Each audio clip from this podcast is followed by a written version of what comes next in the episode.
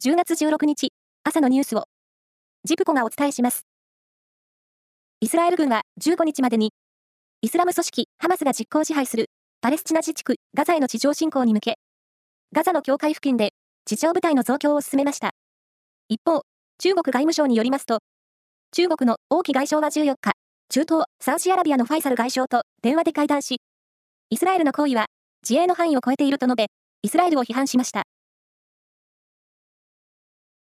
IOC 国際オリンピック委員会は15日、インドで開いた総会で、2030年と34年の冬のオリンピック・パラリンピックの開催地を同時に決定することを決めました。11月中にも候補地を絞り込む方針で、2034年以降の大会招致に方針を変えたばかりの札幌市への招致は、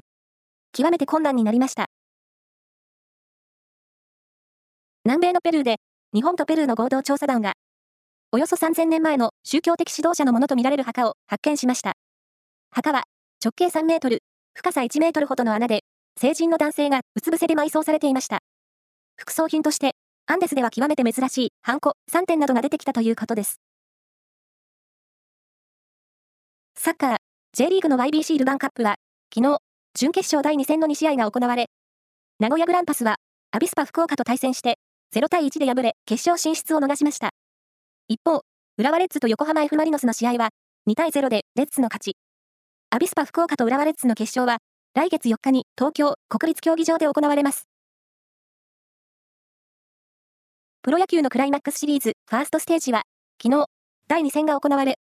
セリーグは、レギュラーシーズン2位の広島が、3位の DNA に4対2で勝って、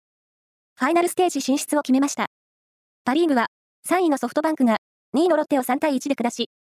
対戦成績を1勝1敗として、今日の第3戦に持ち込みました。